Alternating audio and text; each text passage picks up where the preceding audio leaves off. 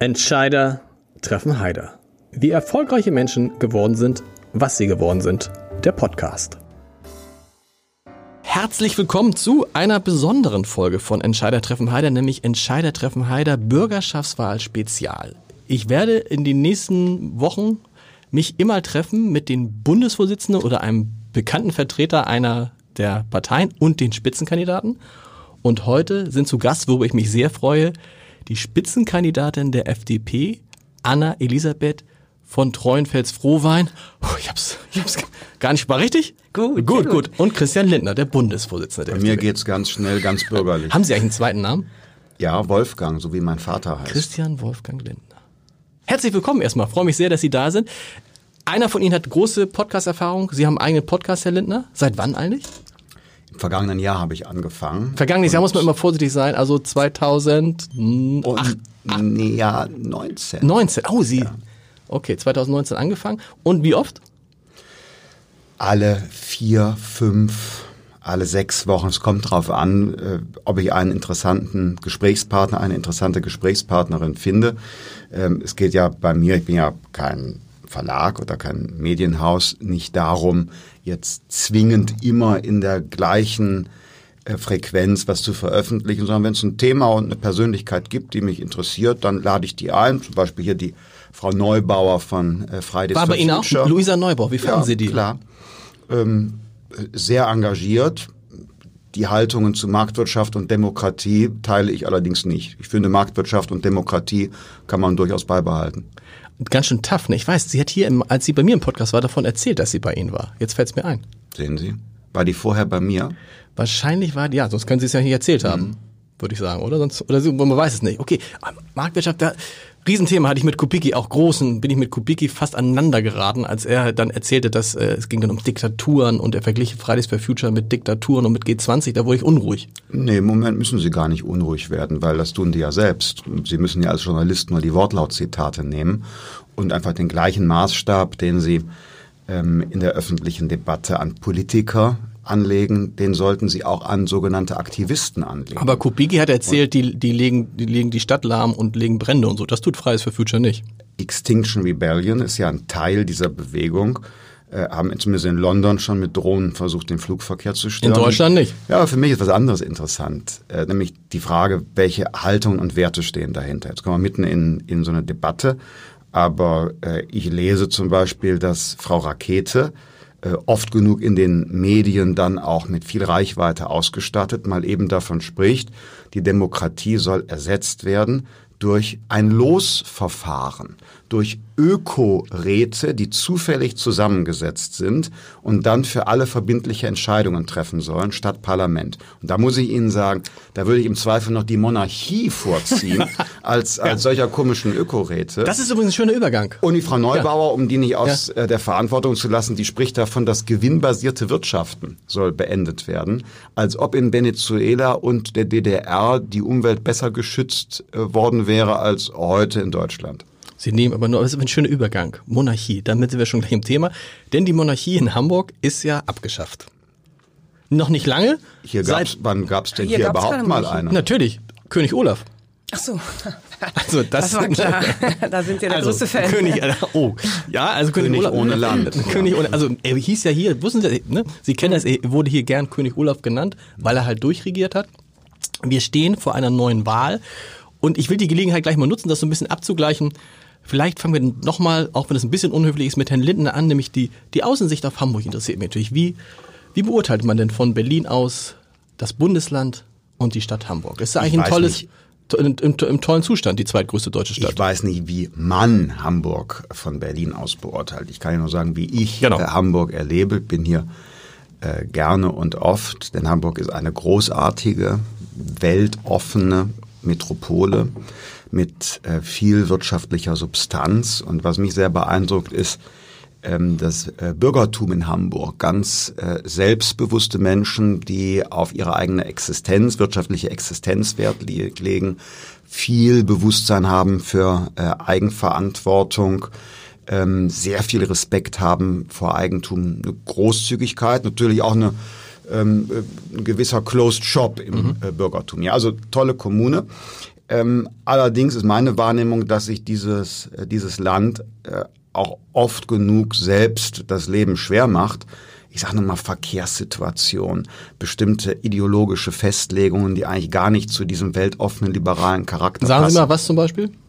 Ja, ich finde in der Verkehrspolitik manches problematisch und war neulich in einem Café ähm, zu Gast, Kaffee und Kuchen, und da wurden Unterschriften gesammelt, weil die Anwohner und ähm, die Pächter von dem Café sich dagegen gewehrt haben, dass in ihrer Straße jetzt der komplette Parkraum abgeschafft mhm. wird und verkehrsberuhigt wird und die Anwohner, für die man angeblich die Straße beruhigen wollte, wehrten sich gegen die Bevormundung, insbesondere durch die Wo Grünen. war das Café? In, den, in Ottensen oder in der Innenstadt? Mein Name ist Lindner. Sie sprechen nicht, in welchen Cafés Sie sind? Ja, doch. Aber das Café heißt das Lindner. Das heißt Café Lindner. Oh, lange, mein Name. Aber es ist eine zu, zufällige Namensähnlichkeit und dieses Café wird mit DT geschrieben. Richtig. Das, das heißt, Sie waren in Eppendorf. Ja. Genau. Okay, da ist es ja noch nicht so weit. Mhm. Der Blick, den der Parteivorsitzende hat auf Hamburg, dass wir eine tolle Stadt haben, müssen wir nicht erzählen. Dass in Hamburg Wirtschaft eine Riesenrolle spielt, muss man auch nicht sagen. Ich frage mich immer, warum ist die FDP in Hamburg eigentlich nicht noch größer? Weil an sich ist, es doch, ist diese Stadt doch wie gemacht für die FDP. Naja, wir haben hier ja immer eine sehr starke SPD gehabt, mhm. die auch wirklich relativ gute Bürgermeister gestellt hat. Aber ich glaube, dass genau jetzt die gute Frage ist, wir haben hier eine riesengroße Chance, weil ja auch gerade in Hamburg die SPD mal ein bisschen weiter nach links rutscht, die CDU so einen Wackelkurs führt und die Grünen, naja, Herr Heider, die geben sich vielleicht bürgerlich, aber die sind es nicht. Und ich glaube, dass das gerade jetzt unsere Chance ist, genau dieses Potenzial hier zu heben. Aber welches Thema soll man angehen? Weil es ist ja nicht so, dass man in dieser Stadt jetzt eine Wechselstimmung verführt, äh, bemerkt. Wenn man sich die Umfragen anguckt, anguckt, die es bisher gab, käme Rot-Grün immer auf eine richtig satte Mehrheit im Bereich von 60 Prozent.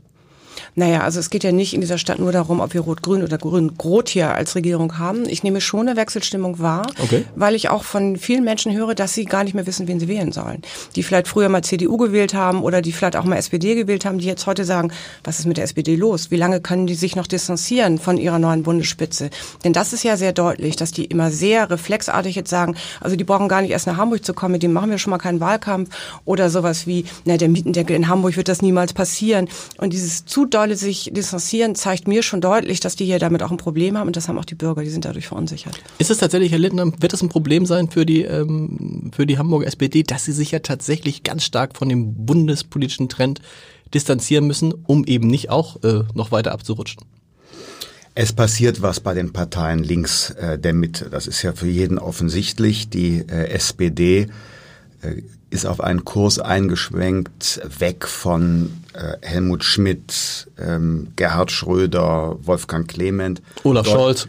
Vielleicht Olaf Scholz. Ja. Ähm, deutlichstes Signal ist, dass der Wirtschafts- und Mittelstandsbeauftragte der SPD, Harald Christ, aus der eigenen Partei nach über 30 Jahren mhm. ausgetreten ist. Also deutlicher kann man ja nicht äh, klar machen, da gibt es eine Linksverschiebung der SPD. Ich sage mal Kurs äh, Corbyn. Und auf der anderen Seite die Grünen sind ebenfalls stark nach links gerückt. Die profitieren gegenwärtig noch von einer sehr bürgerlichen Wahrnehmung. Schaut man genauer ins Programm, stellt man fest, die Grünen haben auf ihrer letzten Bundesdelegiertenkonferenz beschlossen, sie sind gegen das Eigenheim, gegen das Einfamilienhaus, mhm. weil der umbaute Raum pro Person zu groß ist angesichts des Klimawandels. In also Hamburg tatsächlich auch ausgesprochen. Im, im, also im Nord heißt es irgendwie, Vorstand gegen der Grünen, Einfamilien, keine Einfamilienhäuser mehr bauen. Kein Einfamilienhaus, Kulturkampf gegen das Auto, Steuererhöhungen ähm, und äh, gute Ideen, wie freie Menschen ihr Leben anlegen sollen. Und ich glaube, da ist tatsächlich was in Bewegung geraten bei den Parteien links der Mitte. Und die große Frage für diesen Wahlkampf hier in Hamburg ist ganz konkret. Was passiert mit den sozialliberalen Wählern mhm. der SPD? Wo gehen die hin? Die Wolfgang Clement, Gerhard Schröder Wähler. Und die andere Frage, werden die Grünen ihre Fassade als bürgerliche Partei der Vernunft und Verhältnismäßigkeit aufrechterhalten können und verdecken können, was ihr wahres Programm ist? Oder schauen viele Bürgerinnen und Bürger dahinter und sagen, nee, also wir sind für Klimaschutz, wir sind für sozialen Ausgleich, für Zukunftsverantwortung, aber bitteschön wollen wir gerne weiter eine freiheitliche Lebensweise pflegen und die wirtschaftliche Substanz nicht aufs Spiel setzen. Mhm. Spielt nochmal das eine Rolle, ist Hamburg eine Wahl, die beeinflusst wird durch das, was in Berlin passiert ist, gerade für die SPD? Oder wird Hamburg eine Wahl sein, wie es in der Vergangenheit immer war, wo es darum geht, wer wird Bürgermeister?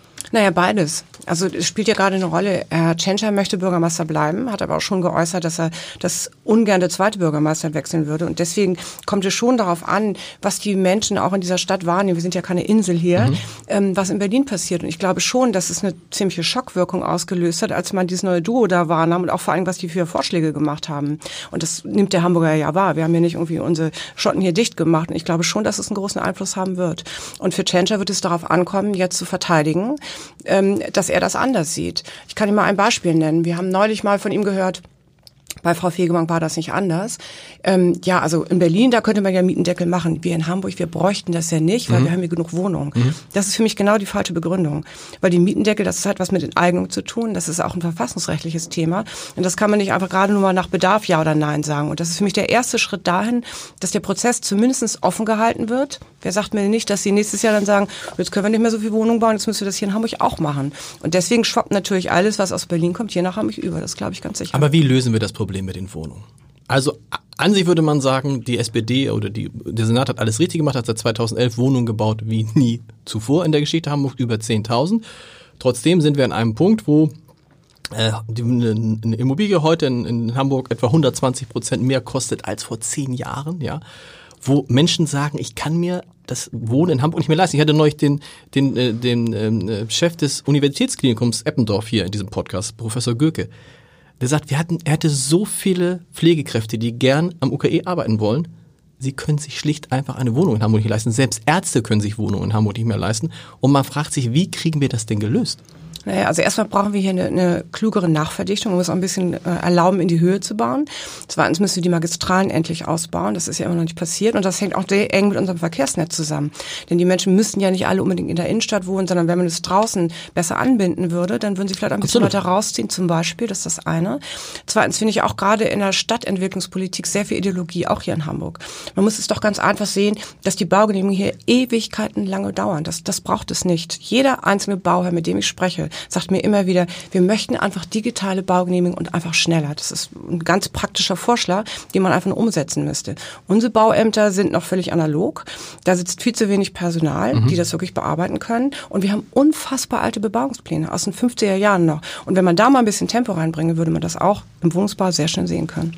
Also die Anna von Treuenfels ist ja völlig zu Recht prioritär jetzt auf den Baubereich im engeren ja. Sinne eingegangen. Also aufstocken, Lücken schließen, neue Flächen außerhalb der Stadt ausweisen. Alles bebauen, gut, was, alles bebauen, was geht? Und gut, ja, zumindest äh, in den Metropolen die Nachfrage decken. Wir haben andere Landstriche in Deutschland, insbesondere in Ostdeutschland, da haben wir eher ähm, äh, Wegzug und äh, da bleibt für die Natur genug Fläche mhm. übrig. In Metropolen ist eben gewünscht mehr Urbanität.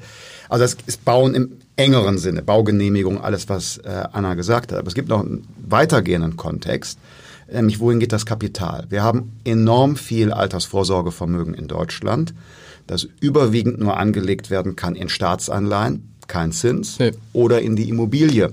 Das heißt, dort entsteht ein enormer Investitionsdruck und auch der treibt die Preise. So ist es. Das heißt, es kommen zwei Dinge zusammen. Niedriger Zins, Investitionsdruck und große Nachfrage nach städtischem Wohnraum. Und neben den baupolitischen Maßnahmen, die Anna von Treuenfels vorgestellt hat, die landespolitischen Charakter haben, kann man natürlich auch bundespolitisch was tun.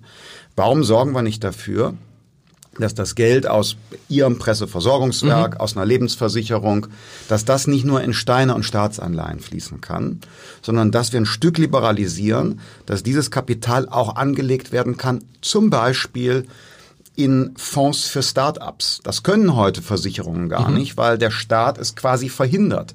Wenn wir da ein klein bisschen an der Schraube drehen, könnten wir jedes Jahr Milliardensummen mobilisieren für hochinnovative Unternehmensgründungen, zum Beispiel im Cleantech-Bereich. Mhm. Da erreichen wir sogar noch Klimaschutzziele besser durch Innovation. Wir kriegen eine höhere Rendite für unsere Altersversorgung und wir reduzieren den Druck auf die angespannten Immobilienmärkte in Hamburg, in Berlin, in München, Frankfurt und Düsseldorf. Ich frage mich, warum der Finanzminister Olaf Scholz nicht längst einen solchen Schritt gegangen ist. Alles spricht dafür, alle Experten empfehlen das. Okay. Ah, das sind gute Punkte.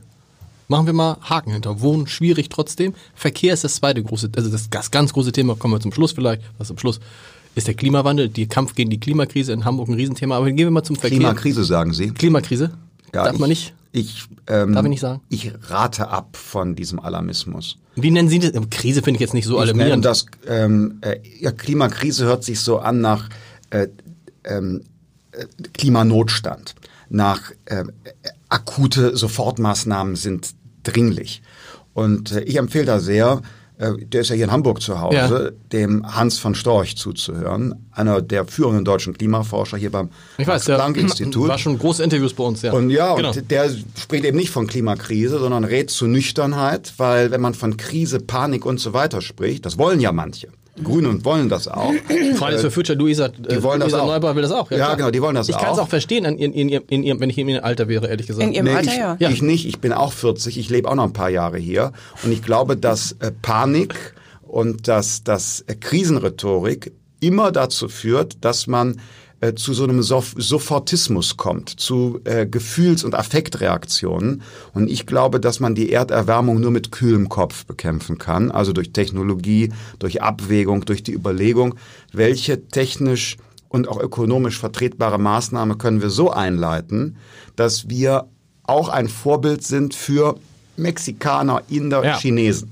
Aber ich glaube, ich, ich, sag, ich bin da völlig anderer Meinung. Und dann sind wir in dem Thema, Thema drin, weil ich sage, mit kühlem Kopf kommen sie da gar nicht weiter. Und ich werde da auch radikal, weil ich sehe, die gleichen Leute, mit denen ich dann äh, auf irgendwelchen Demos bin, ja, und die demonstrieren und sagen, wir müssen was tun, jetzt müssen wir endlich was tun, ja, kaufen sich dann trotzdem den nächsten SUV, fahren für vier Tage nach New York, ja, in den Herbstferien und äh, ne, rennen und wir müssen was machen, aber ändern ihr Leben nicht. Und die Wahrheit ist doch, da sind wir doch sicherlich einig, wir können jetzt nicht so, wie wir in den letzten 20 Jahren, ich nehme mich da nicht mit aus, ne? also das eine Jahr nach Neuseeland fliegen, das nächste Jahr nach Hawaii, das übernächste Jahr nach Australien, irgendwie Fleisch essen, morgens, mittags, abends, das werden wir nicht tun können. Da so weiter. Das sehe ich aber Sie anders. können ja, ja, bitte. ja, also ich lade Sie herzlich ein mit dieser Meinung, die ich äh, voll respektiere. Können Sie die Grünen wählen. Ähm, und da wünsche ich Ihnen noch viel Erfolg damit. Sie werden nichts äh, gegen die Erderwärmung damit tun, denn Verzicht auf Auto, Verzicht auf Mobilität, Verzicht, Verzicht auf, auf wirtschaftliche Entwicklung, Verzicht auf Fleisch. Glauben Sie, ein Chinese folgt Ihnen dabei? Mitnichten keiner. Das ist so äh, unsere deutsche moralische Rigorosität, unsere politische Romantik, die wir pflegen. Keiner auf der Welt wird uns folgen. Wie schon bei der Migrationspolitik in Europa, niemand wird uns folgen. Wir werden Moralweltmeister sein, aber werden fürs Erdklima nicht erreicht haben. Und äh, ich empfehle mal so in die, in, in die, in die äh, Rolle von Helmut Schmidt zurückzugehen. Was hätte Helmut Schmidt bezogen auf die Herausforderung Klimawandel getan? Der hätte natürlich auf Technologie gesetzt, der hätte auf Verhältnismäßigkeit gesetzt. Und jetzt nehme ich Ihre Beispiele aus dem Alltag auf. Das muss man doch tatsächlich mal ernst nehmen. Einerseits berichtet das Hamburger Abendblatt enorm darüber, ähm, welchen Zulauf hier die Fridays for Future Demonstrationen haben. Klar. Und Sollen wir nicht? Doch, natürlich. Müssen wir doch 70.000 Leute? Und ja, zu, ja, aber jetzt kommt der, der interessante Punkt. Zugleich, das sagen Sie selbst, muss man nur mal durch Hamburg fahren, äh, wie viele äh, SUVs hier stehen und wie gern die Leute reisen. Und da kann jetzt man die eine Schlussfolgerung ziehen, die haben Sie gerade angedeutet, das ist doch unglaublich.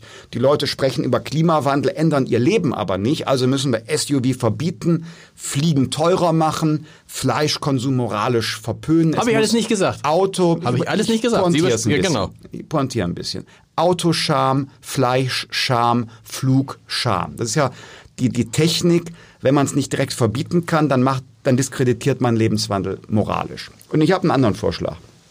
Setzen wir doch einfach auf Technologie, betanken das Auto mit Wasserstoff, füllen synthetisch hergestelltes Kerosin ins Flugzeug und wir schaffen Fleisch, zum Beispiel ähm, äh, indem wir es in geschlossenen CO2-Kreisläufen produzieren. Das heißt, die Kuh, die geschlachtet werden muss für das Filet, dafür wird zugleich auch eine Zahl von Bäumen aufgeforstet.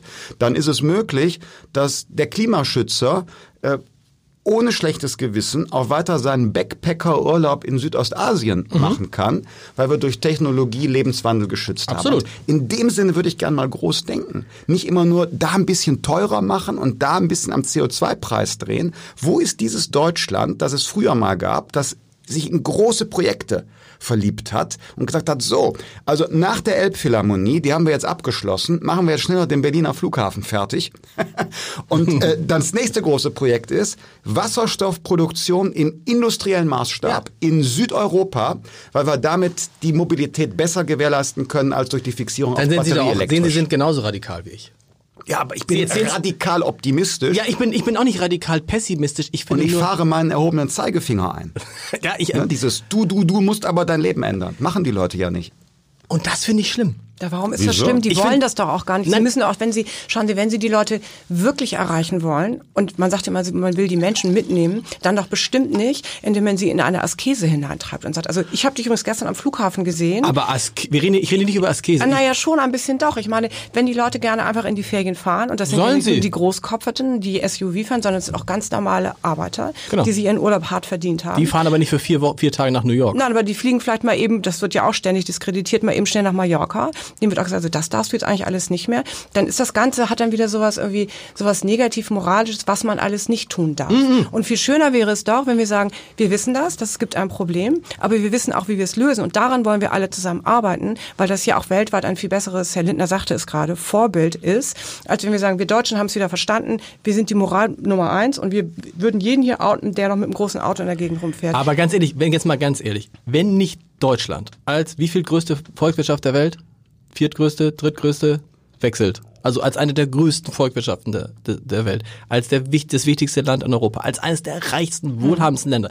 Wenn wir nicht uns stärker Gedanken, da sind wir doch einig, das über, wir, über, über, und, und auch mal anfangen. Also das, ich finde, und dann ist, also, übrigens Luisa Neubauer sagt ja auch, Luisa Neubauer sagt ja auch, dass der Einzelne was macht, bringt gar nichts.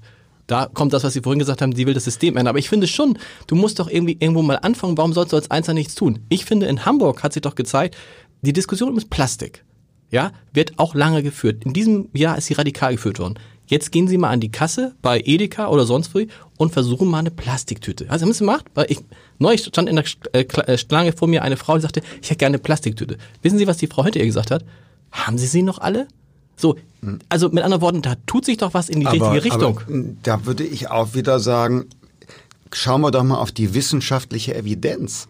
Da sind doch Plastiktütenverbot, ja. totale Symbolhandlungen. Jetzt äh, wollen die Leute Papiertüten haben.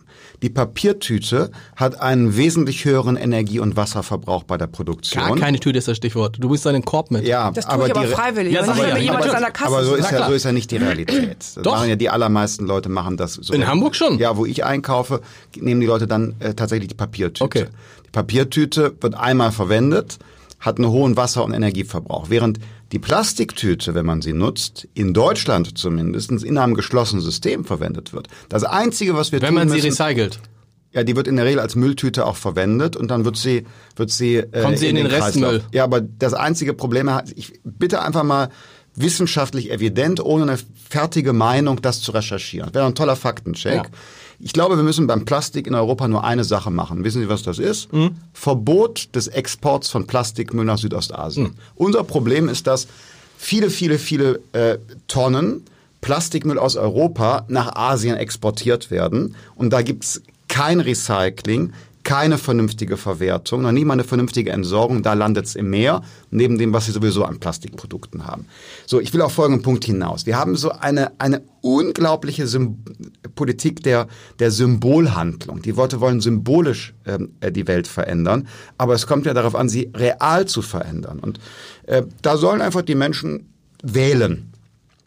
Glaubst du daran, am deutschen Wesen soll die Welt genesen. Wir machen moralisch hier alles Mögliche mit Verboten und so weiter, schränken uns ein. Wie viele Millionen Chinesen werden dem Vorbild folgen? Die können gar nicht auf SUV und Wohlstand und Reise verzichten, weil sie gar kein SUV, Wohlstand und so Reisemöglichkeit haben. Sie wollen genauso, vielleicht, vielleicht, wollen sie genauso leben wie wir und dann wird so das ganze es. Problem ja noch viel größer. Aber deshalb müssen wir eine technologische Antwort darauf finden. Wir werden denen nicht sagen können, hey, äh, wir frieren den Wohlstand des Jahres 2019 denn ein? Nein, wir gehen sogar zurück auf das Jahr 95, weil da war es ja auch ganz nett.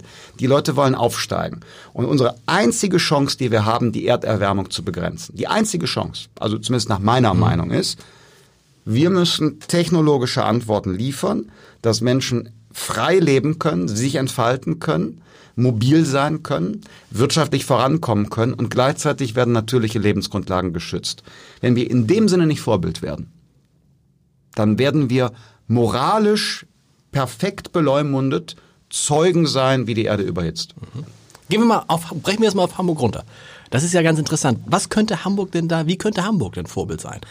Es gibt verschiedene Ideen. Eine ist, die Innenstadt autofrei, sagen die einen, die Grünen autoarm zu machen. Die andere ist, man macht ein 365 Euro Ticket für den ÖPNV, sodass man sich nicht immer, weiß nicht, wie es in anderen Städten ist, aber in Hamburg ist ja wahnsinnig, du musst ja eigentlich ein guter Rechner sein, um zu wissen, was du bezahlst. Ne? Was, was halten Sie von solchen Vorschlägen? Naja, also erstmal finde ich, hat Hamburg noch größere Möglichkeiten als jetzt eine autofreie Innenstadt. Mhm. Dazu komme ich gleich. Wir sind hier gerade durch diese Standortbedingungen nicht zu groß, nicht zu klein. Wir sind gut vernetzt. Wir haben gute Cluster. Wir können hier gerade ein Vorbild für Innovation sein. Total. Wir können hier in Technik investieren und ein Vorbild für ganz Deutschland sein. Das muss die Nummer eins sein. Dann kommen solche, solche ja, ich finde immer ein bisschen populistischen Vorschläge, ähm, die immer den zweiten Schritt vorm ersten machen. Also nehmen wir mal dieses 365-Euro-Ticket, mhm. ja. Also der ÖPNV ist hier in Hamburg so unfassbar, und zwar hier und heute, darüber reden wir jetzt ja, schlecht ausgestattet, dass wenn man das jetzt auch noch macht, dann wird die U- und S-Bahn noch überfüllt. Mhm. Also deswegen halte ich das einfach den zweiten Schritt vom ersten. Was wir machen müssen und was die SPD neun Jahre lang auch hätte tun können, deswegen hat sie auch so viel über alte neue Vorschläge jetzt, um das vergessen zu machen, dass sie es nicht getan hat, ähm, ist einfach mal Schritt für Schritt hier eine Baustellenkoordination hinzukriegen, dass die Leute nicht dort im Stau sind, erstens. Zweitens den ÖPNV wirklich auszubauen und nicht ein Versprechen jagt das andere, zweitens. Drittens die autofreie Innenstadt, da wissen Sie ja, wie wir dazu stehen, das halte ich für Schnickschnack. Das ist für die, für die Einzelhändler Gift, das ist auch Quatsch. Und vor allen Dingen wollen es auch viele Leute nicht. Und wenn man darüber... Stimmt das, bestimmt das. Ich hatte, ich hatte neulich den, den, den Deutschlandchef von Reni Benko hier. Mhm. Äh, äh die betreiben ja mit Signa unter anderem das Alsterhaus in Hamburg. Und da habe ich ihn auch gefragt, sagen Sie, was halten Sie denn von autofreien Innenstädten? Wenn es nach mir geht, sofort. Dann naja. war der Chef da von diesem großen Einkaufszentrum, was sie in der Hafen City bauen kommt sowieso, sagt er. Und für uns als Händler sind Einkaufs-, äh, einkaufsfreie, autofreie Innenstädte besser. Da war ich relativ überrascht. Ja, das, wird, das überrascht mich jetzt auch, aber es gibt natürlich auch so eine und solche. Also von Einzelhändlern, die vielleicht ein bisschen kleiner sind und nicht große Häuser betreiben, höre ich das anders. Und der Punkt ist ja auch das, selbst wenn man das wollte, wir sind ja nicht irgendwie ideologisch getrieben und sagen, wenn also wir eine autofreie Innenstadt haben, wenn das gut funktioniert, wenn das gut drüber nachgedacht ist, wenn die Anwohner und vor allem auch die Einzelhändler wirklich auch befragt mhm. und mitgenommen werden. Christian Lindner hat es ja auch gerade erzählt, ist es eben oft nicht so. Es wird gesagt, ja, das finden die alle toll, das ist für die Anwohner gemacht und die Anwohner wollen es dann aber gar nicht. Und da auch da, finde ich, muss man erstmal, wenn man eine autofreie Innenstadt überhaupt in Betracht ziehen würde, für einzelne Straßen kann man sich das ja vorstellen, da muss man erstmal die Voraussetzungen schaffen. Und die man, Grünen sprechen ja. immer über, über Eppendorf und da kann man natürlich schön in die Stadt radeln. Aber es gibt auch Leute, die weitaus weiter draußen Absolut. wohnen, die ganz schlecht angebunden sind. Wie sollen die denn in die Stadt kommen? Oder die Pendler. Also da gibt es eine große Problematik, die immer schön ausgeblendet wird. Dann haben wir so eine Wohlfühlgeschichte, autofreie Innenstadt, hört sich alles ganz cool an, aber viele Leute fühlen sich dann abgehängt. Und deswegen würde ich sagen, noch nicht. Und vor allem, wir kommen ja her vom Klimaschutz. Was hilft es denn dem Klima, wenn die Stadt frei wird von Elektroautos?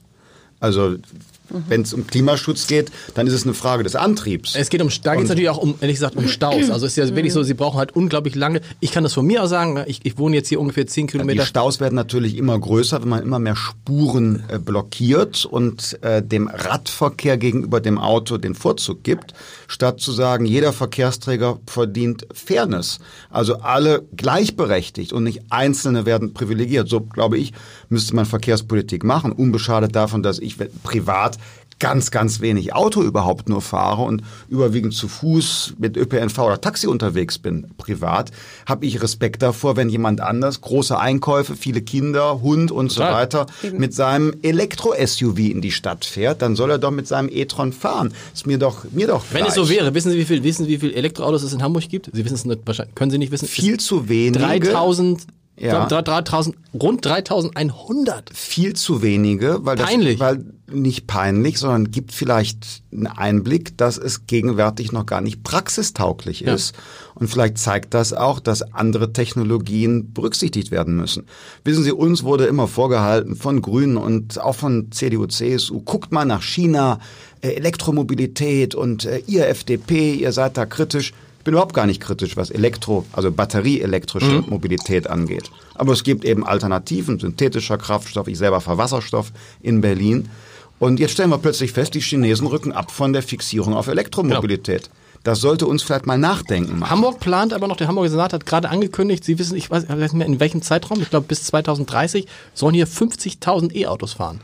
Falscher ich bin, Weg? Ich bin, ich bin mal gespannt. Ähm, kann man ja machen. Ich fände nur gut, wenn daneben auch die Wasserstoffinfrastruktur Total. ausgebaut werden würde.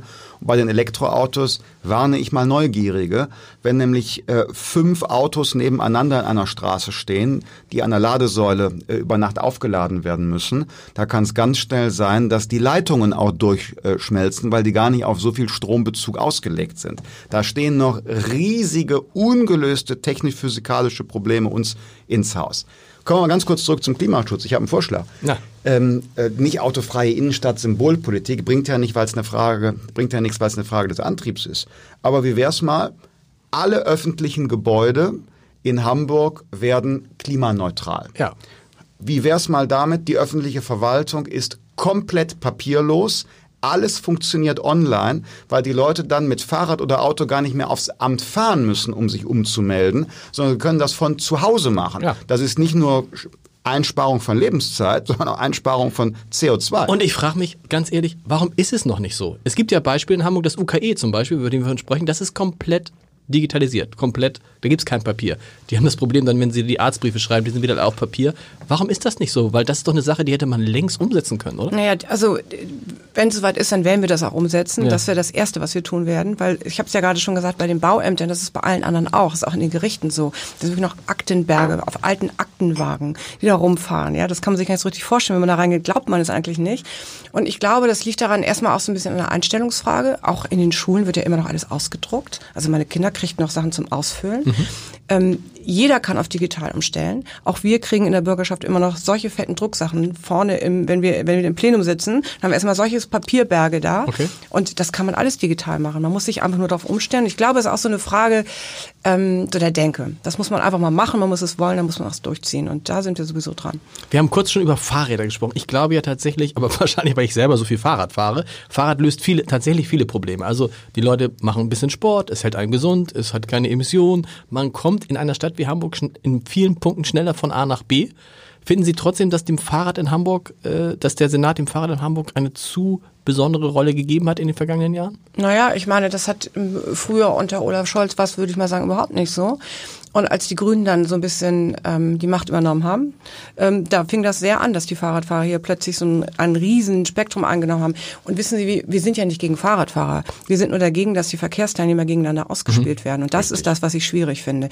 Ich finde jeden Fahrradfahrer genauso nett wie jeden SUV-Fahrer. Ich frage die gar nicht, mit welchem Fortbewegungsmittel die sich bewegen, weil im Mittelpunkt muss ja der Mensch stehen und nicht sein Fortbewegungsmittel. Und deswegen machen wir solche Ideologiekämpfe eh gar nicht mit. Aber eins können Sie, könnten Sie sofort zwei Prozentpunkte mehr kriegen. Können Sie nicht einfach sein für das Verbot von E-Scootern? Ich meine, das ist der größte Unsinn, den es gibt, oder? Ja, finde ich nicht. Also meine Kinder nicht? fahren damit gerne in der Gegend rum. Ich meine, man muss das natürlich sehen, wie sich das hier in Hamburg anlässt. Das regelt auch der Markt. Mhm. Genauso, ich finde ja auch dieses Car and Ride Sharing total cool. Mal eben schnell. Was ganz anderes, ja, genau. Klar. Ja, aber damit kann man eben auch den Verkehr in der Innenstadt entlasten. Ja, da muss man nicht mal Angst haben, die armen Taxifahrer. Und da ist, muss ein Wettbewerb, der muss da schon stattfinden, finde ich. Und das darf man, das ist hier in Hamburg auch passiert, dass die erstmal schön begrenzt wurden. Da durften sie nur ganz wenige Autos zulassen. Man wolle ja mal ein bisschen sehen. Warum? Warum nicht einfach schauen, wie es läuft und dann gucken, was am besten klappt. Und so sehe ich auch die E-Scooter. Sind Sie schon mal E-Scooter gefahren, Herr Lindner? Ja, klar. Ja? Echt? Ja, Witzig, sicher. Ja?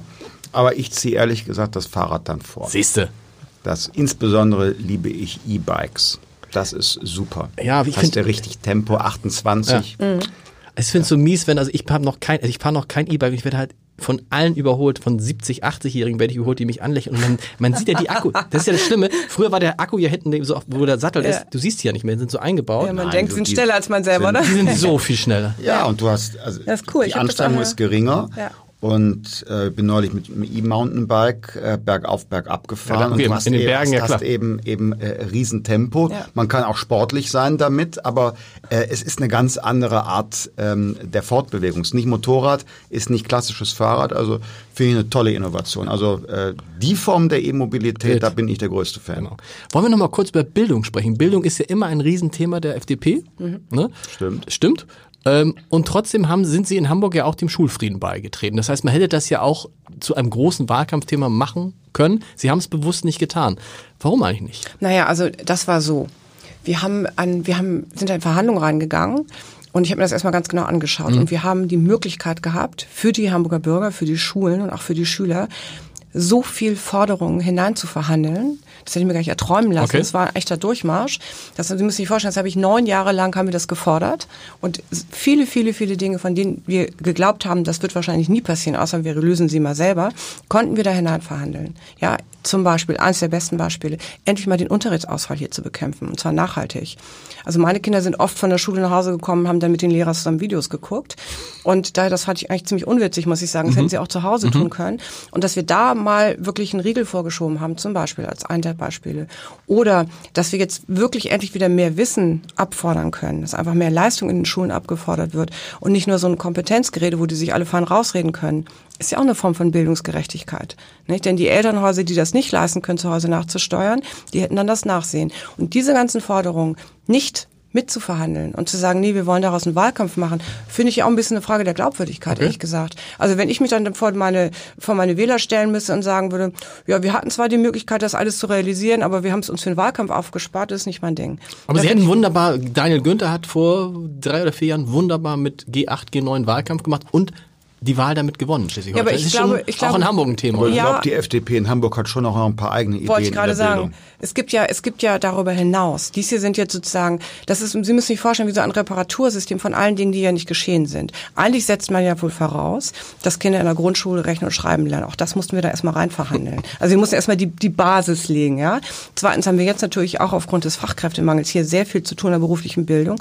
Und dann müssen wir endlich sehen, dass unsere äh, Klassenzimmer endlich digital werden. Das ist eine Riesenaufgabe. Das ist eine Aufgabe für die Schulen, für die Lehrer, für die Weiterbildung. Und das muss jetzt wirklich auch schnell passieren. Denken Sie an, an alle Transformationsprozesse, auch in den Betrieben. Die sagen das immer wieder. Wir brauchen wirklich Schüler und Schülerinnen, die ausgebildet sind. Und da müssen wir jetzt ran. Also wir müssen uns jetzt einen Schritt weitergehen. Wir können es ja nicht immer nur mit den Basics aufhören. Was, Was wollt ihr denn noch jetzt machen? Also jetzt Schulfrieden ist ja Basic, Reparaturbetrieb. Mhm. Und jetzt geht es quasi um das Upgrade vom Status jetzt Quo. Jetzt geht es um das Upgrade, genau. Jetzt wollen wir in die berufliche Bildung rein. Die muss auch digitalisiert werden. Das ist sie zum Teil noch viel zu analog. Dann müssen wir natürlich auch die, die schon in den Berufen drin sind, lebenslanges Lernen, mhm. dass die einfach weitergeschult werden, damit sie nicht das Gefühl haben, sie sind irgendwann am Abstellgleis. Darum kümmern wir uns. Und dann müssen wir ganz einfach in der Grundschule und auch im Gymnasium schauen, dass Digitalisierung vorankommt. Das ist noch in den Anfängen hier in Hamburg. Aber Hamburg hat ja einen ganz schönen Sprung gemacht. Ne? Also wenn ich gucke, vor zehn Jahren war Hamburg immer mit Berlin und Bremen immer im Streit, wer wird letzter. Mhm. Meistens wohl es Bremen. Und jetzt ist Hamburg in allen, Umf in allen Studienumfragen so eher so im Mittelbereich, teilweise sogar im oberen Drittel. Das naja, ist schon aber auf die Erfolg. Fläche, auf die, wir, auf die wir, für die wir gerade sprechen, der letzte IQB-Bericht hat es ja gezeigt. Da sind wir auf Platz 11 in Mathematik. Mathe ist nicht die Stärke der Hamburger. Ja, aber Mathe ist ja gerade wichtig. Ja. Gerade, in, gerade wenn man über Digitalisierung spricht, ist ja Mathe eine Kernkompetenz. Was nützt es uns, wenn wir alle toll Englisch sprechen können, aber in Mathematik... Immerhin, das konnten wir immerhin, früher nicht. Äh, toll, super, aber wir wollen ja weiter, wir müssen ja. immer nach vorne gucken. Und da ist Platz 11, finde ich, nicht so gut.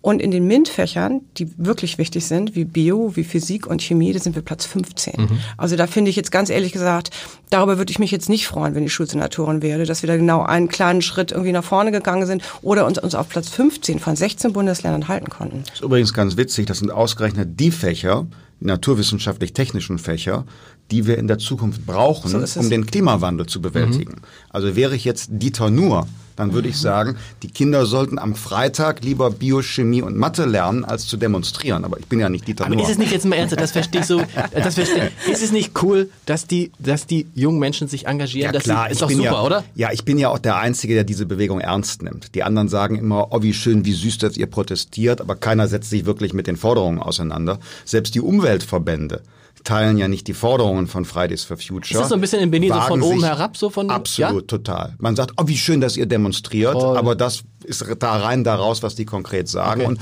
ich setze mich eben damit auseinander, wenn Schüler sagen, 180 Euro soll die Tonne CO2 kosten, was man für eine vierköpfige Familie mal eben so 7.000, 8.000 Euro im Jahr an Belastung ja. ist. Aber kommen wir jetzt zurück zur, zur äh, Schulpolitik. Ich finde es ja toll, wenn Hamburg sich, sich in Mittelfeldplätzen teilweise bewegt, an anderen Stellen sind wir hinten. Nur mal unter uns, ganz ehrlich. Äh, wir sind doch jetzt im 21. Jahrhundert und wir befinden uns in einem globalen Wettbewerb. Hamburg kann sich doch nicht freuen darüber, dass es besser ist als Bremen. Also besser als Bremen.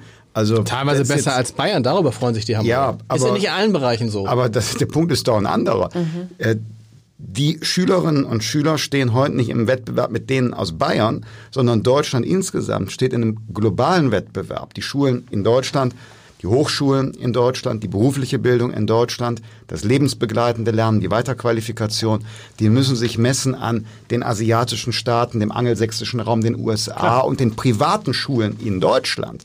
Und die große Aufgabe ist, dass die öffentlichen Schulen überall in Deutschland wieder im Weltmaßstab mithalten können. Und da ist, egal ob Sachsen, Bayern oder Hamburg ist, sind wir alle weit entfernt. Und obwohl es eine Landtagswahl ist, will ich deshalb sagen, was wir dringend brauchen, ist eine Reform des Bildungsföderalismus. Aber wie lange, reden, wie lange reden wir schon drüber? Ja, wir haben aber schon ein bisschen also was seit ich auf der Welt bin. Ja, das stimmt. Äh, deshalb muss man schon ganz, schon ganz schön lang. Das stimmt. Aber immerhin gibt es eine Partei, die sich dafür stark macht. Da sind wir schon mal einen Schritt weiter. Das war bei uns auch nicht immer so. Wir haben da auch da vor fünf, sechs Jahren eine Wende vollzogen, als erste und einzige Partei noch. Aber wir wollen da was ändern. Äh, es kann nicht sein, dass jedes der 16 Länder in der Schul-, in der Bildungspolitik immer wieder neu das Rad erfindet. Große Herausforderungen wie die Bildungscloud, wo alle Inhalte und Möglichkeiten zentral erfasst sind für Lehrer, Eltern, Schüler. Solche Herausforderungen kann man nicht als, als Hamburg alleine stemmen. Absolut. Das geht nur bundesweit. Eine äh, Investitionsoffensive in Schulen, auch in die Berufsschulen, das geht nur mit Unterstützung des Bundes. Und da müssen wir einfach Abrüsten, der Bildungsföderalismus steigert nicht die Qualität, der kostet Kraft. So ist es. Wir müssen noch mal so, wir kommen noch nicht ganz zum Ende, aber so langsam auf die Schlussrunde. Sie gucken immer auf Ihre Uhr, das macht mir ganz. Ja, es ist eine Sitzungswoche im Deutschen Bundestag. Ah, und sind extra deswegen hier nach Hamburg. Nur Ihretwegen. Oh, das ist toll. Ähm, gutes Thema. Wie, wie wichtig ist denn diese Landtagswahl in Hamburg im nächsten Jahr? Wir als Hamburg sind natürlich ganz stolz sagen, es ist die wichtigste Landtagswahl. Leider ist auch die einzige. Stimmt ja, deshalb, das, ja. Das stimmt. Aber wie, wie, wird, wie, wird, wie wird Hamburg wahrgenommen? Insbesondere in dieser Konstellation, da tritt eine grüne Spitzenkandidatin zum ersten Mal in einer richtig großen deutschen Stadt gegen einen amtierenden Bürgermeister an. Oder ist Hamburg so ähnlich wie Fridays for Future? Lass die mal machen. Das Erste, was ähm, äh, hier in Hamburg entschieden wird, ist doch der Weg ähm, in die 20er Jahre. Also hier geht es darum, in, mit, mit welchen politischen Inhalten und Werten äh, geht diese Stadt in die 20er Jahre? Wie werden, wie wird, wird das, das äh, Land Hamburg geprägt? Mhm. Welche Themen werden angegangen und auch vor allem welche Werte werden repräsentiert? Will Hamburg tatsächlich einen deutlichen Ruck nach links gehen, weil es gerade modisch ist? Oder wird Hamburg weiter mit den Werten der bürgerlichen Mitte äh, regiert. Also Und wenn Sie links sein, dann meinen Sie auch die SPD damit, weil die SPD hat sich ja immer als Partei der Mitte in Hamburg verstanden. Also als die CSU, als die CSU äh, der SPD sozusagen. Ja, ich sagte ja eben schon, dass äh, Mitte links enorm viel in Bewegung ist und es mhm. da große Verschiebungen gibt. Und ähm, äh, wie die SPD sich selber da durchmändelt, ob sie weiter die sozialliberale Tradition aufrechterhält, das wird sich zeigen. Also ähm, ich melde Bedenken an. Auch Olaf Scholz als Hamburger will plötzlich eine Aktiensteuer, wo, sag mal, ihr, ihr Volontär, der mit kleinem Geld 50 Euro im Monat äh, anlegt in einem ETF, äh, weil er sich was aufbauen Ach, will. Das? Haben Sie das, wie haben Sie das rausgekriegt? Nee. Sehen Sie? Wahnsinn. Ähm, ja, auf, auf Unsere ihr, Volontäre investieren in Aktien? Tja, auf ihrem, ja, aber, aber, in ihrem, ihrem äh, Geldteil und Ratgeberteil empfehlen sie das ja immer und ja. dürfen sich nicht wundern, wenn ihre eigenen Leute sich dran halten. Wenn der 50 Euro investiert, da muss der eine Aktiensteuer zahlen. Das ist doch verrückt. Ja. Das ist eine linke Idee, selbst bei Olaf Scholz. Vermögenssteuer. Die ist mal in Deutschland abgeschafft worden, weil sie zu Lasten der Familienbetriebe gegangen ist. Übrigens wurde dafür die Einkommensteuer nicht gesenkt und die Abschaffsteuer erhöht, dafür, dass die Vermögenssteuer abgeschafft worden ist. Also auch im internationalen Vergleich gibt es da keinen Nachholbedarf. Aber diese Ideen kommen jetzt trotzdem zurück und da habe ich noch nicht gehört, äh, dass es vom Nachfolger von Herrn Scholz hier in Hamburg äh, ein klares Veto gegeben hätte, sondern der macht sich da einen schlanken Fuß. Mhm. Welche Rolle spielt bei dem Ganzen dieses Duell Mann gegen Frau? Zum ersten Mal, das muss man ja wissen, für die, die es nicht wissen, es ist zum ersten, allerersten Mal in der Geschichte Hamburgs, das ist auch verrückt, im Jahr 2020 tritt zum ersten Mal eine Frau an und sagt, ich will Bürgermeisterin werden. Eigentlich ist es höchste Zeit, oder? Naja, also ich finde, ehrlich gesagt, das darf eigentlich keine Rolle spielen. Eine sehr gute Frau ist genauso gut wie ein sehr guter Mann. Ich schätze mal, dass es bei vielen, ähm, die die Grünen wählen, schon irgendwie auch eine Rolle spielt, aber wir sehen sowas unabhängig. Also ob das jetzt eine Frau oder ein Mann ist, was wer gut ist, ist gut und die treten gegeneinander an. Ich bin mal ein bisschen mehr gespannt darauf, wenn beide sagen, sie wollen Bürgermeister respektive mhm. Bürgermeisterin werden. Zusammen werden sie es nicht machen. Das wird irgendwie dann wahrscheinlich auf ein Dreierbündnis hinauslaufen, weil beide zusammen können sie nicht gewinnen. Die Wahrscheinlichkeit das ist, die spannende Frage. Genau, da, darüber, darüber würde ich jetzt am Ende mit Ihnen sprechen, weil die Wahrscheinlichkeit ist relativ groß. Das sehe ich so ähnlich wie Sie. Gut, es ist auch vorstellbar, vielleicht am Ende haben, sind, liegen die Roten wieder vor den Grünen und ist dann vorstellbar, erste Frage, dass sie dann nochmal zusammengehen? Auch. Geht, ist nicht unvorstellbar, oder? Also unvorstellbar ist, glaube ich, in der Politik relativ wenig. Und gerade auch was solche Konstellationen angeht. Ich halte ja diesen, diesen äh, internen Wahlkampf, die die da jetzt nach außen tragen, auch manchmal ein bisschen für eine Show. Mhm. Ich glaube das erst, wenn ich es wirklich sehe. Sie ja, meinen, die verstehen sich viel besser tatsächlich? Naja, was heißt verstehen sich viel besser, aber am Ende des Tages kann es auch gut sein, dass die Grünen sagen, ja, wir haben es versucht, aber es hat jetzt nicht geklappt und so schlecht war Rot-Grün ja auch nicht. Wir okay. haben noch Projekte vor uns, all das kann auch kommen. Okay. Deswegen ist, glaube ich, da muss man jetzt irgendwie auch mal ein bisschen mit einem realistischen Blick drauf schauen und gucken. Ich finde schon, dass der Hamburger Bürger wählen sollte, ganz genau, was auch den jeweiligen Programmen drin steht. Genau. Und wenn man sich das grüne Programm mal anguckt, dann ist es ein relativ linkes Programm. Das ist einfach so. Also wer nicht kompatibel mit der FDP, weil die Frage stellt sich ja. Ich glaube ja, wenn die Grünen die Chance hätten mit zwei anderen Partnern und da kommen nur in Frage Sie und die CDU eine Jamaika-Koalition zu machen, dann würden die Grünen das machen. Ich frage mich nur, machen Sie es? Naja, das kommt drauf an, ganz ehrlich. Also die Grünen müssen dann auch ein bisschen federn lassen, weil mhm. wenn die unbedingt uns brauchen, dann wird es nicht so sein, dass sie uns irgendwie billig einkaufen. Da werden wir uns dann einfach mal zusammensetzen und dann müssen die natürlich auch einige Dinge zurückfahren, das wissen die auch. Und das besteht aus Kompromissen, das muss man auf sich zukommen lassen. Wovon ich kein Freund bin, ist ja das, was die CDU im Moment tut, ähm, dass sie alle Dinge, die Sie versuchen hier in der Stadt durchzubringen, an eigenen Programmen immer an den Grünen messen. Das finde ich falsch. Mhm. Wir haben unsere eigene Agenda, wir haben unser eigenes Programm und damit wollen wir die bürgerliche Mitte hier gewinnen und auch vertreten. Und wenn es dann zu Koalitionsverhandlungen kommt, dann schauen wir, wer da uns am Tisch sitzt. Kann ja auch sein, dass es die SPD und die CDU ist. Ja, es gibt einige bei Ihnen in der Fraktion, die sagen, wir sind eigentlich der SPD näher. Also glaubt nicht, dass wir hinterher, wenn sich die Möglichkeit ergibt, weil wenn es eine Möglichkeit gibt mit den Grünen, wird zu hoher Wahrscheinlichkeit es auch eine Möglichkeit geben, SPD, CDU, FDP. Rechnerisch wird das wahrscheinlich auch, würde das wahrscheinlich auch aufgehen. Das ist ja für Sie eine ganz komfortable Situation. Das ist auch für den Hamburger Bürger eine sehr komfortable Situation, weil er nämlich dann weiß, dass liberale Politik endlich im Senat umgesetzt mhm. wird und darauf werden wir achten. Egal in welcher Konstellation werden wir das tun. Ja, Maika, immer alle irgendwie alle haben ja noch so einen Wunschschmerz. Ich will jetzt nicht wieder, Herr Lindner, ich will nicht auch, auch wieder. können Sie aber nein, gerne. Aber, ist aber ist mein ja so Lieblingsthema. Das ist ein Lieblingsthema, da spricht er gerne drüber. Es ist ja Wahnsinn und es ist ja wirklich so, man, man hat ja immer das Gefühl, wenn, da, wenn sie sich damals einig geworden wären, wir wären, es wäre ein ganz anderes Land. Da haben Sie recht. Aber wir sind uns ja nicht einig nee, geworden. Aber deshalb, also, man, also irgendwie dieser Wunschschmerz ist dann doch da. Ja, aber das ist eine totale Romantisierung. Die Leute haben das zu einem Sehnsuchtsort dieses Jamaika verklärt, ohne dass jemand mal hingesehen hätte, was da konkret aufs Land zugekommen wäre. Ich glaube, das damalige Jamaika hätten wir eingeschlagen, das würde es heute gar nicht mehr geben. Okay. Die Regierung wäre an ihren inneren Widersprüchen zusammengeklappt. Nehmen Sie allein die Tatsache, dass die CSU damals den Grünen zustimmen wollte, mhm. den kompletten Familiennachzug selbst für sich in Deutschland illegal aufhaltende Migranten zu organisieren. Mhm. Da wären Tausende, Zehntausende, Hunderttausend Leute eingeflogen worden, wo wir jetzt noch unbewältigte Integrationsprobleme haben. Soli wäre nicht komplett für alle abgeschafft worden. Äh, wir hätten eine ganz andere Rigorosität in der Klimapolitik bekommen mit ungelösten physikalischen Problemen. Also lange Rede, kurzer Sinn, das war damals nichts. Das war schwarz-grün und die FDP sollte die Stimmen geben und mit ein paar Ministerposten mhm. abgefunden werden. Das machen wir nicht und ähm, klar werde ich oft darauf angesprochen, aber ehrlich gesagt ist das mein Lieblingsthema, weil äh, wir halten Wort. Wir sind fähig zum Kompromiss. Ich habe selber in Nordrhein-Westfalen 2017 innerhalb von vier Wochen eine Landesregierung mit der CDU verhandelt. Insofern Kompromissfähigkeit besteht, aber wir wollen dem Land wirklich eine andere Richtung geben. Und da bieten wir faires äh, Miteinander an. Jeder muss seine Projekte machen können, jeder muss auch dann Zugeständnisse in Kauf nehmen. Aber es kann nicht so sein, dass man einfach nur der nützliche Idiot ist für eine Politik, die in eine ganz andere Richtung geht als die eigene. Und wir erinnern uns nach der Wahl an das, was wir vor der Wahl gesagt haben. Aber Sie wären nicht traurig, wenn es jetzt in Hamburg nach der Wahl eine Jamaika-Koalition gäbe. Das entscheiden die Freundinnen Klar. und Freunde an der Spitze, die Anna hier selbst. Äh, ja, wir sind überall bereit, Verantwortung zu übernehmen, wenn wir auch ein Stück unserer Handschrift zeigen können. Natürlich ist die FDP nicht, nicht äh, im Besitz der absoluten Mehrheit und auch andere Parteien haben gute Ideen.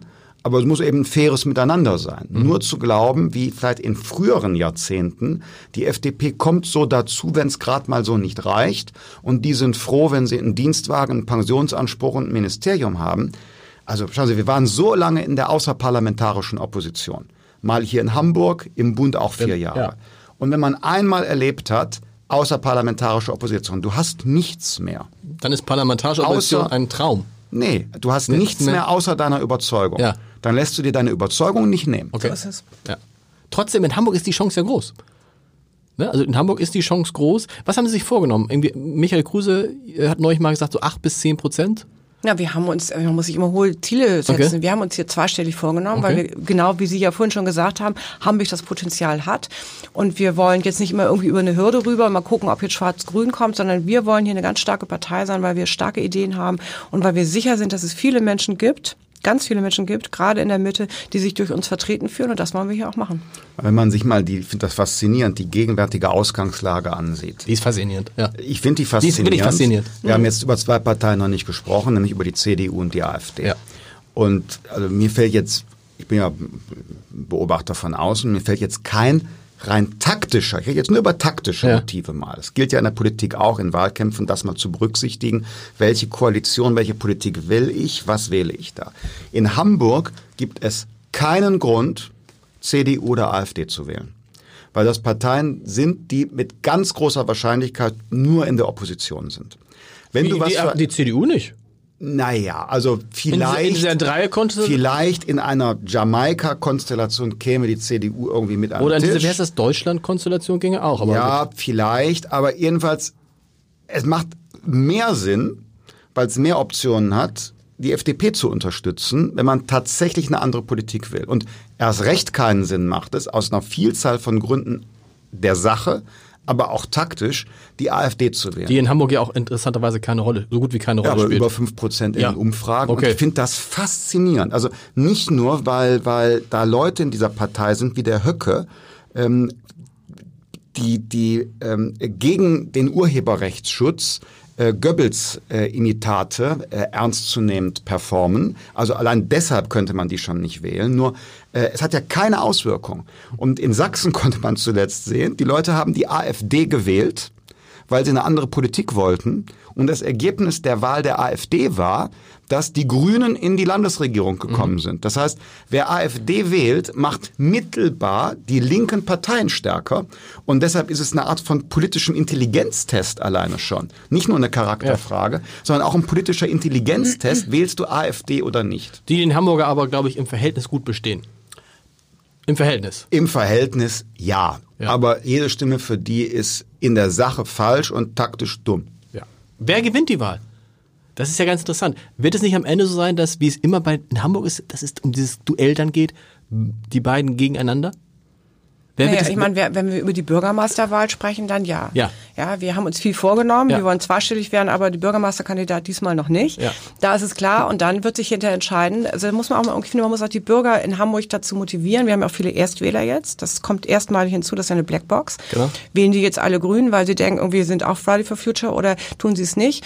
Ich kenne relativ viele, gerade auch so aus dem Bekanntenkreis meiner Kinder und viele andere Studenten, die schon auch wirklich sehr, sehr stark FDP-Fans sind, die übrigens mhm. auch auch alle Christian Lindner-Fans sind, ist mhm. einfach so. Er wird jetzt auch wieder viel in Hamburg sein.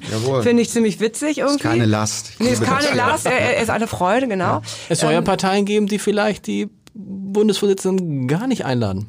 Das, wär, das, das muss doch schlimm sein für ein Bundes. Fall. Stellen Sie sich mal vor, ja. Sie würden sagen, Mensch, ich kann euch im Wahlkampf helfen. Auch eine und, und, und die anderen sagen, naja, Christian, dieses Jahr nicht, aber. Ich bin so lange dabei, ich habe schon alles erlebt. Die sind Sie schon mal nicht.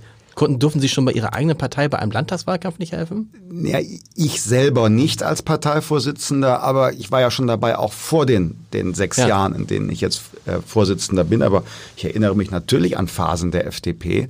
Auch als ich mal Generalsekretär war, ähm, wo, wo es ein Problem mit der Bundesspitze gab. Wie gesagt, ich war damals selbst nicht Vorsitzender, aber natürlich gab es das. Ich glaube, dass das übrigens auch gegenwärtig die Stärke von uns Freien Demokraten hier ist. Wir haben es uns in Hamburg und bundesweit oft immer schwer gemacht. Mhm. Der schärfste Gegner der FDP ist die FDP. Ist die FDP gewesen.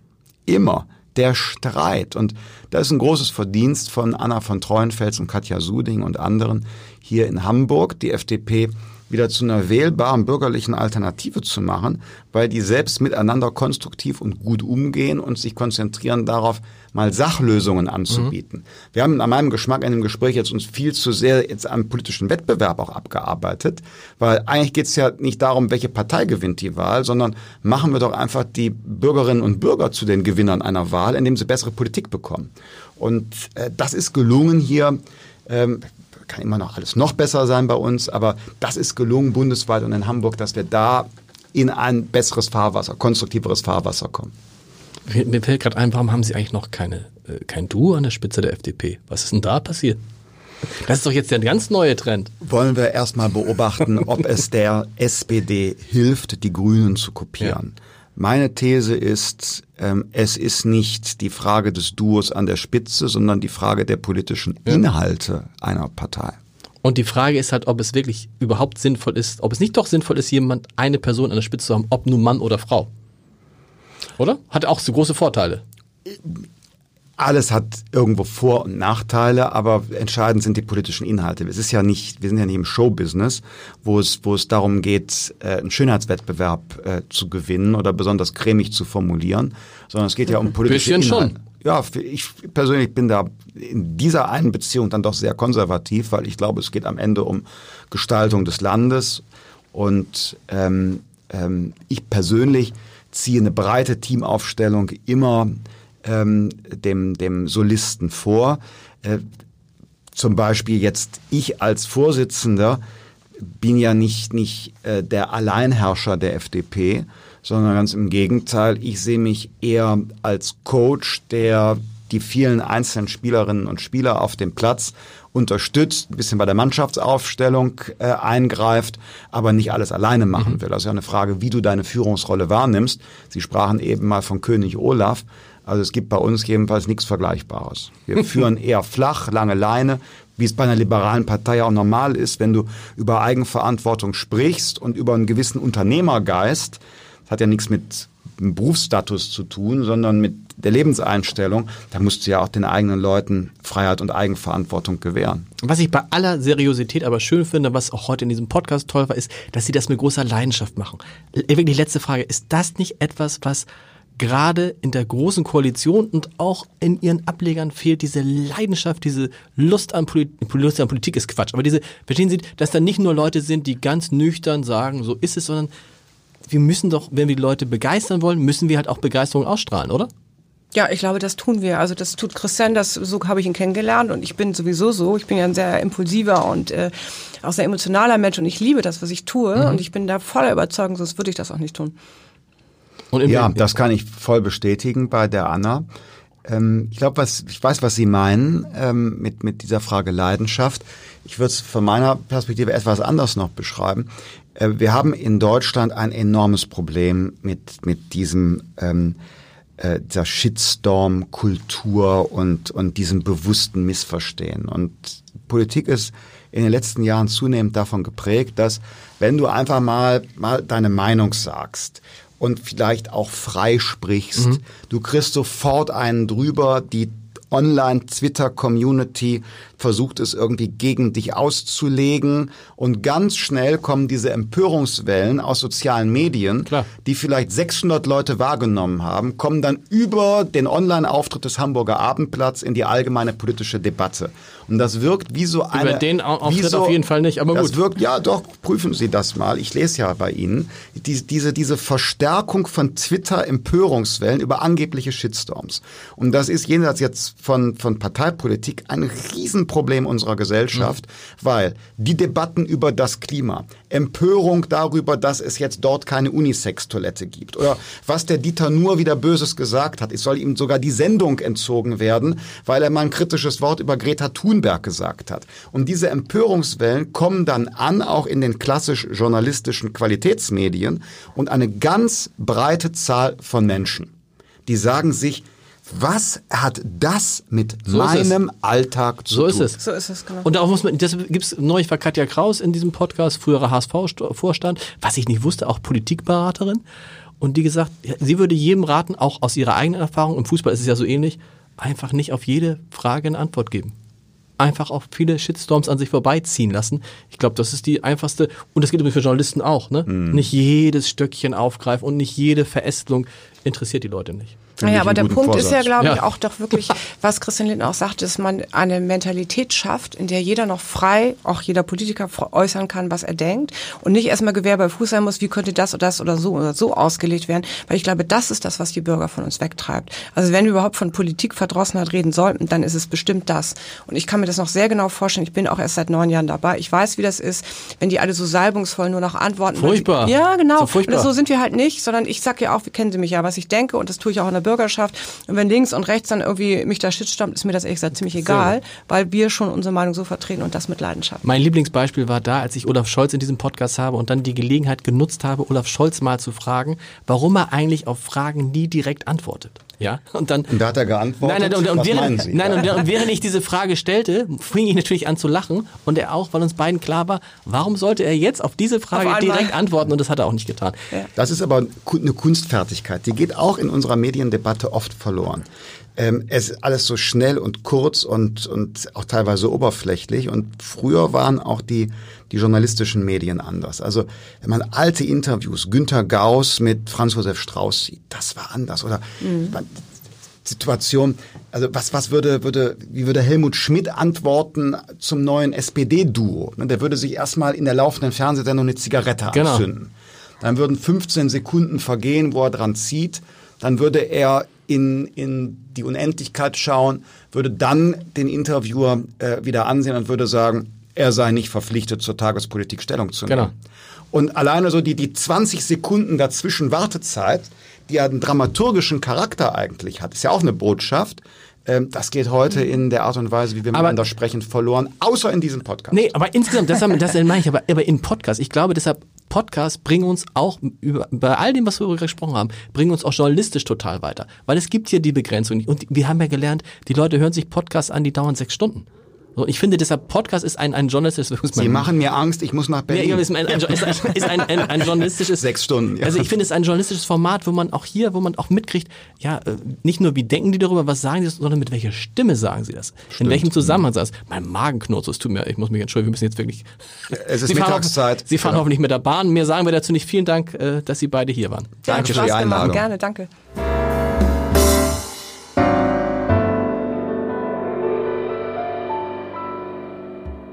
Weitere Podcasts vom Hamburger Abendblatt finden Sie auf abendblatt.de slash podcast.